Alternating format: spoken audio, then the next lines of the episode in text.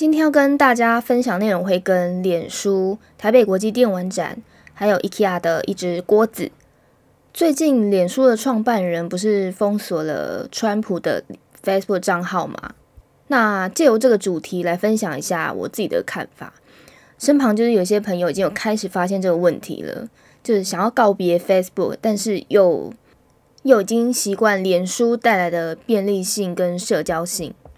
我在回国写文章的时候，曾经有不少人建议我至少要开一个社群粉丝团，脸书或 IG 都可以，让我的支持者可以在第一时间收到文章最新的消息通知。其实我并不是没有想过这个这个方式，但是在过去其实也读了不少所谓的一些操作社群很厉害的一些书。那我自己觉得，透过社群跟朋友互动是一个很棒很好的关系，这样。不过说到底，其实不论是使用任何的社群服务，都是私人的企业。天下绝对没有免费的事。私人企业免费提供给网友一个平台，有一天呢，他们就会用各种不同的方式来收回。那这些年来，我们也已经看到了脸书是如何透过它的服务，向品牌公司啊、广告主收费，来维持一些商业模式的运作。呃，我觉得这是很正常的事情，所以其实没什么好批判的。但假设说你一毛都没有付，除非有一些特殊的状况，否则正常状况下你可能是什么都要不回来的。脸书的创办人他封锁川普账号的理由，其实看起来很像是一个在捍卫人民权利的理由，但仔细去想，其实一个企业的权利已经大到可以封锁川普社群的账号，诶。它并没有透过一些第三方的规范，或者说私人企业根本就不需要第三方规范嘛。但是 Facebook 的社群影响力可真的不是一般的大。之前曾经有看过一本书，里面就有提到说，社群其实是可能会引发第三次的世界大战，这真的不是开玩笑的事。我们不知道下一次或者是下下次的改版会不会对我们的内容造成一些极大的影响。看起来我们好像掌握着社群账号可以自由的贴文，但真正的这个内容的掌控者其实却不在我们的身上。有一些社群的前辈啊，早就已经发现这个问题了，所以纷纷开始进行一个社交账号的断舍离，包含就是从四千多的朋友就是降为一千啊，或者是干脆把自己的脸书账号停掉等。那我虽然没有这么的。极端在做这件事情，但也开始从一些小地方开始调整。如果你不使用 Facebook，该如何继续维持社交跟接收新资讯呢？今天分享四个我自己很喜欢且近期开始使用的方式。第一个要分享的是扑浪，不知道大家以前年轻的时候有没有玩过扑浪呢？有没有在河道上发过讯息？在二零零七年加入 Facebook 前呢，扑浪可是非常非常热门的哦。它同样是用推文的方式及时发文，那界面展现方式就是像时间轴那样，所以我们称之为河道。那我大学时期其实也是扑浪的爱好者，而且我在那边认识很多不同的朋友，有一些直到现在还都还在联络当中。那至今也有不少名人持续的在使用哦，像是。影评人膝关节、美食评论家叶怡兰，还有媒体 UDN 线上等，连政治人物也有在玩。我觉得它有一点类似脸书，但展现的方式跟脸书不太一样。那如果说当当然界面优化上来说，脸书当然是比较厉害的啦。但扑浪它从以前到现在一直都保持着它河道的特色。今天我就重新再申请扑浪的账号。因为我已经忘记大学时期的账号了，所以就是重新申请。之后偶尔也会在这上面发表一些新消息跟动态。如果你也想要试试看扑浪，或者是你之前有账号，你也可以回去找回来加入，或是再启动你的河道。第二个方式是寄 email。你有多久没有透过 email 写信给朋友了？过去谈恋爱啊，跟朋友聚餐的邀约，都是透过 email 完成的哦。那现在很多人都是拿 email 来工作嘛，既然他可以拿来工作，就可以知道他的备份可以做到很完整，透过搜寻可以找到寄件人跟完整的记录等。以前在 email 联系高峰期的时候，我曾经收过各式各样的朋友来信哦，像是国外朋友传了一个秋天很漂亮的枫叶照给我，然后附上几句祝福的话；也有朋友给我蛋糕的食谱笔记，然后也有一些朋友是给我几部电影的推荐清单跟介绍，还有一些是重要连接。到现在，我都还可以从 email 里面去捞到这一些讯息。那现在你依然可以用 email 跟你的朋友做联系，或者每周寄一些你想分享的内容给朋友。对，就是有点类似像你专属的个人电子报那样。说到这里，我也想要夸赞一下 Gmail 的服务。虽然它三个礼拜前就是有一个大宕机，但它还是很完整的保留我十五年前的 email 到现在。第三个就是个人电子报。有人会说，现在有 Line 很方便，可以传连接、照片等各种功能，还要寄什么信啊？可是当你手机换过几次，或在某一次的 App 宕机更新后，对话记录通通不见，明明就有备份，但是 Keep 都没有保留到，这是有可能的哦，因为刚好就发生在我家人身上，你就会真的很生气。但 Email 可以多方备份，像我的懒人备份法就是用。Mac 的时光机定期做备份，那如果是 Gmail 也可以定期做备份啦。那个人电子报的方式，你可以采用像我现在一样，就是每周一次，定期寄出你想跟好朋友分享的内容，内容形式不拘，保证你的朋友会觉得哇很难忘，然后也有一些受重视的感觉。更重要的是，你可以挑选寄给谁，不用像脸书解除好友那样有点尴尬。那而且也不会像 Line 这样子，讯息很快就被洗掉，可以把自己当做是新消息的来源。还记得偶尔聊天时，我们也会跟朋友聊聊时事、聊八卦、聊日常等。那透过 email 或个人电子报的方式，你可以更紧密的提供有用的内容给好朋友。因为用 Line 有时候用 Line 讲话，其实不用思考太多，就是流水账这样讲下去。但如果你想要再深度一点，多讲一些内容的话，你就可以用写信的方式完成，而不用再回去找呃一来一往的讯息对话这样。第四个是 RSS，自己想要读什么内容自己决定。RSS 的英文全称是 Really Simple Syndication，嗯，它是有一点像是网站管理者的方式，可以把所有你感兴趣的内容透过一个。透过 RSS 来整合，它有点像是电子报或是新闻群组这样的概念。那其实 RSS 在网络上已经有很多介绍，它不是一个新的东西。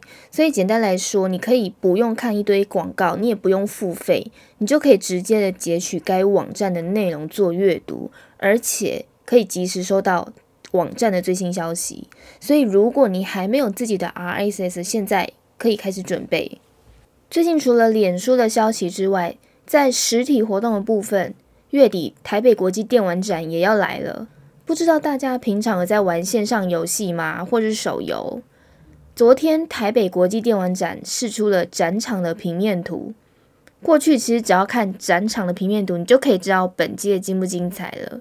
那因为现在手游崛起的缘故，我自己看完平面图，感觉。台北国际电玩展是不是要改名叫台北手游电玩展啊？虽然说疫情之下有展览可以看，已经是很幸福的事了，但不得不说，台北国际电玩展的品质跟过去已经不一样了。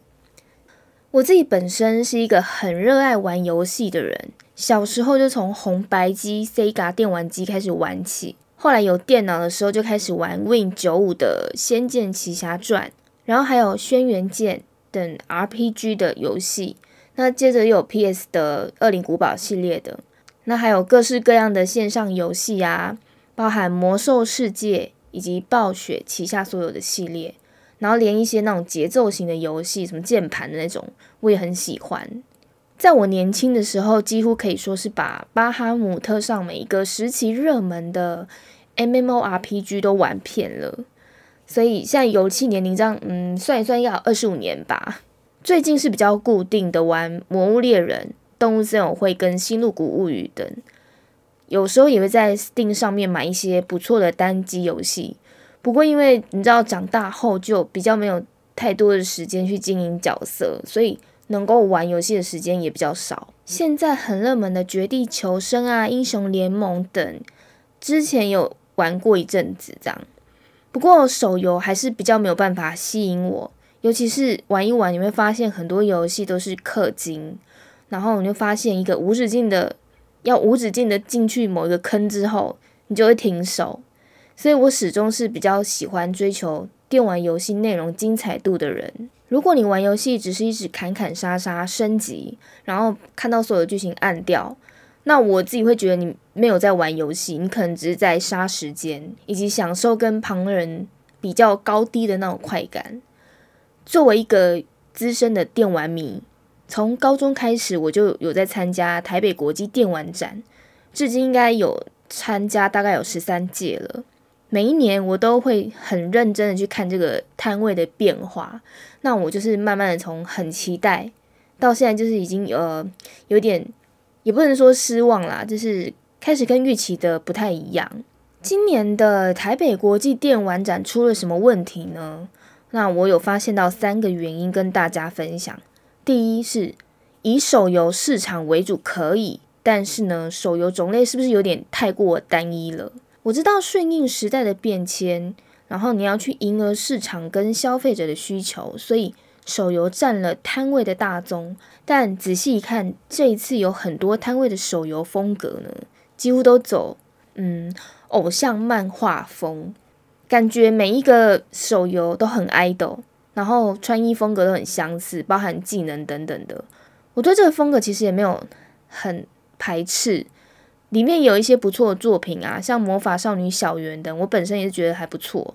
那它的话题性也很十足，相信也有很多厉害的手游。但是具备一个有水准的电玩展，它应该要去扩展摊位的手游种类丰富性，不是这样放眼看过去全都是一个一个美型的漫画爱豆人物，这样整场逛下来会有一点审美的疲劳感。我觉得这一点是有一点可惜的地方。第二点是说好的国际电玩展呢，我们要把“国际”这两个字夸出来。嗯，不扯政治议题，但是放眼看过去，几乎很多都是入资的手游，或者是是大陆出品、台湾代理等。这里不是要刻意去排斥某个入资的产品，但你想，如果百分之八十都是入资的摊位，这样子“国际”两个字的含义在哪里呢？这个问题其实不光是疫情的缘故哦，在前两年我参加的时候也有看到这个状况，所以这个展览如果到最后变成一个谁出钱谁就大摊的局面，或者是全部都是某一个国家的游戏，那我觉得就不能够叫国际了。当然我知道是因为市场有这样的游戏需求，这些厂商才会越来越多。但是呢，作为一个国际电玩展，它是一个有指标性的。电玩展，我们不希望它品质就是慢慢的下滑。第三点是虚拟赠品的泛滥，那种珍惜感已经不在了。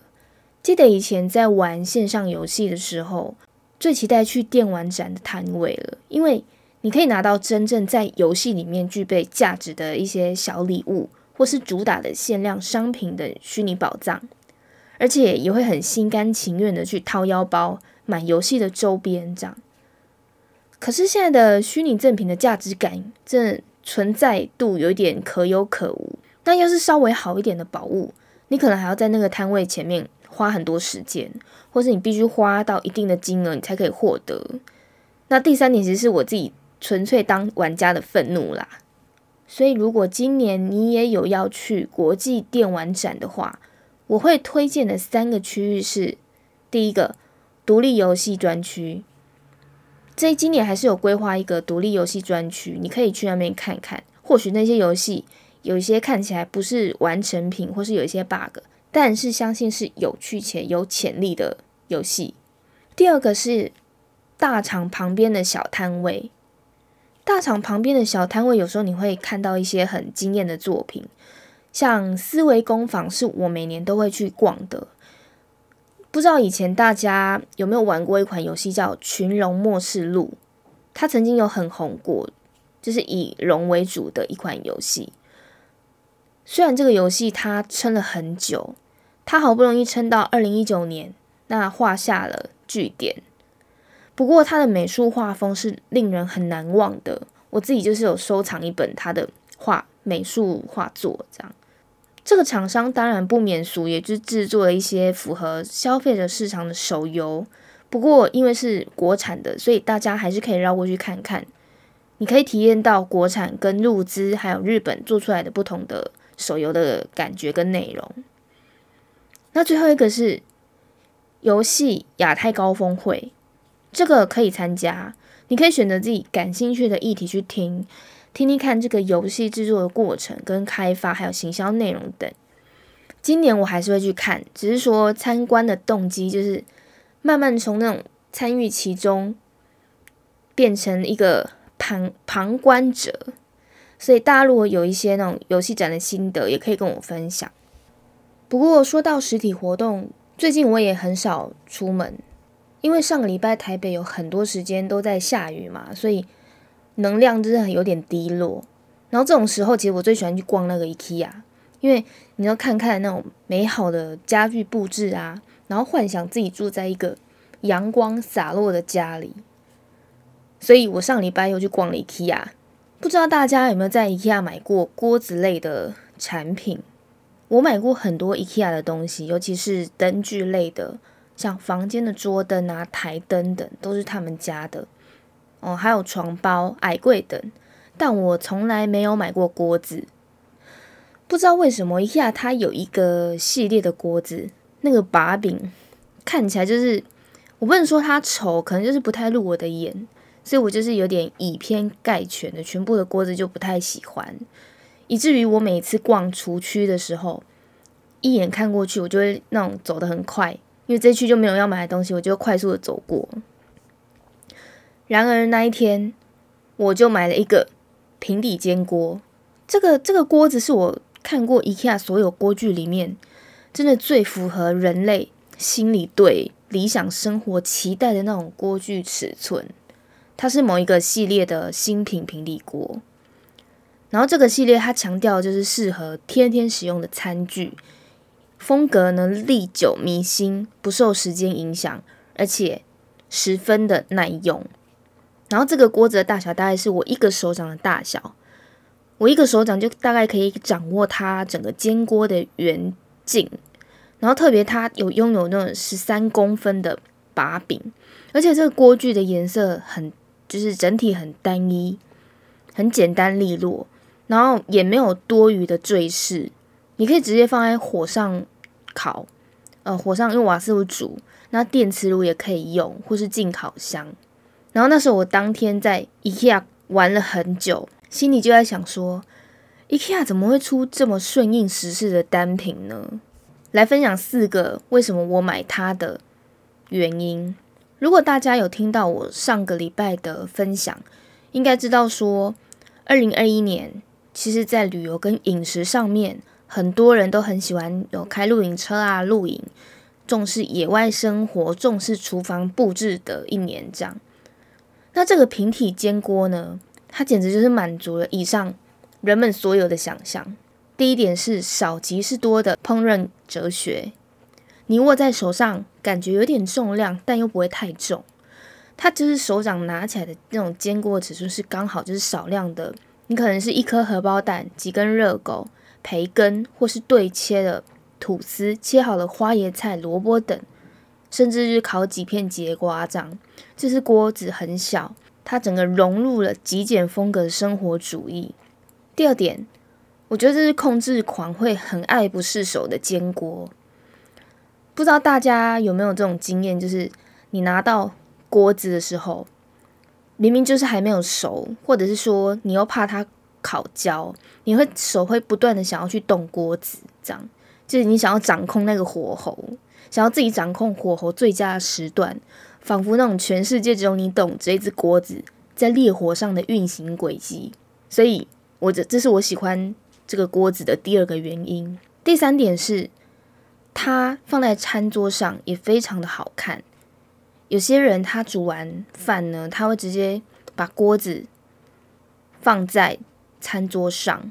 那这个锅比较不一样，由于它比较小，所以它可能成不了餐桌上的主角。但是如果你是煮一些小的炖菜呀，或者小少量的咖喱等等，一个人的配餐，它就刚好可以摆进去。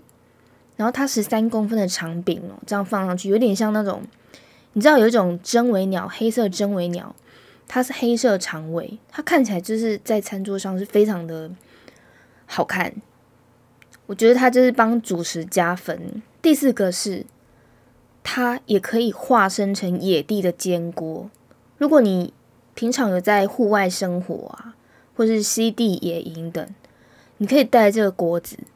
这个锅子在 IKEA 官方的图片上面，其中有一个介绍，也是直接在野地里面开火，那整个嗯体验感非常的好。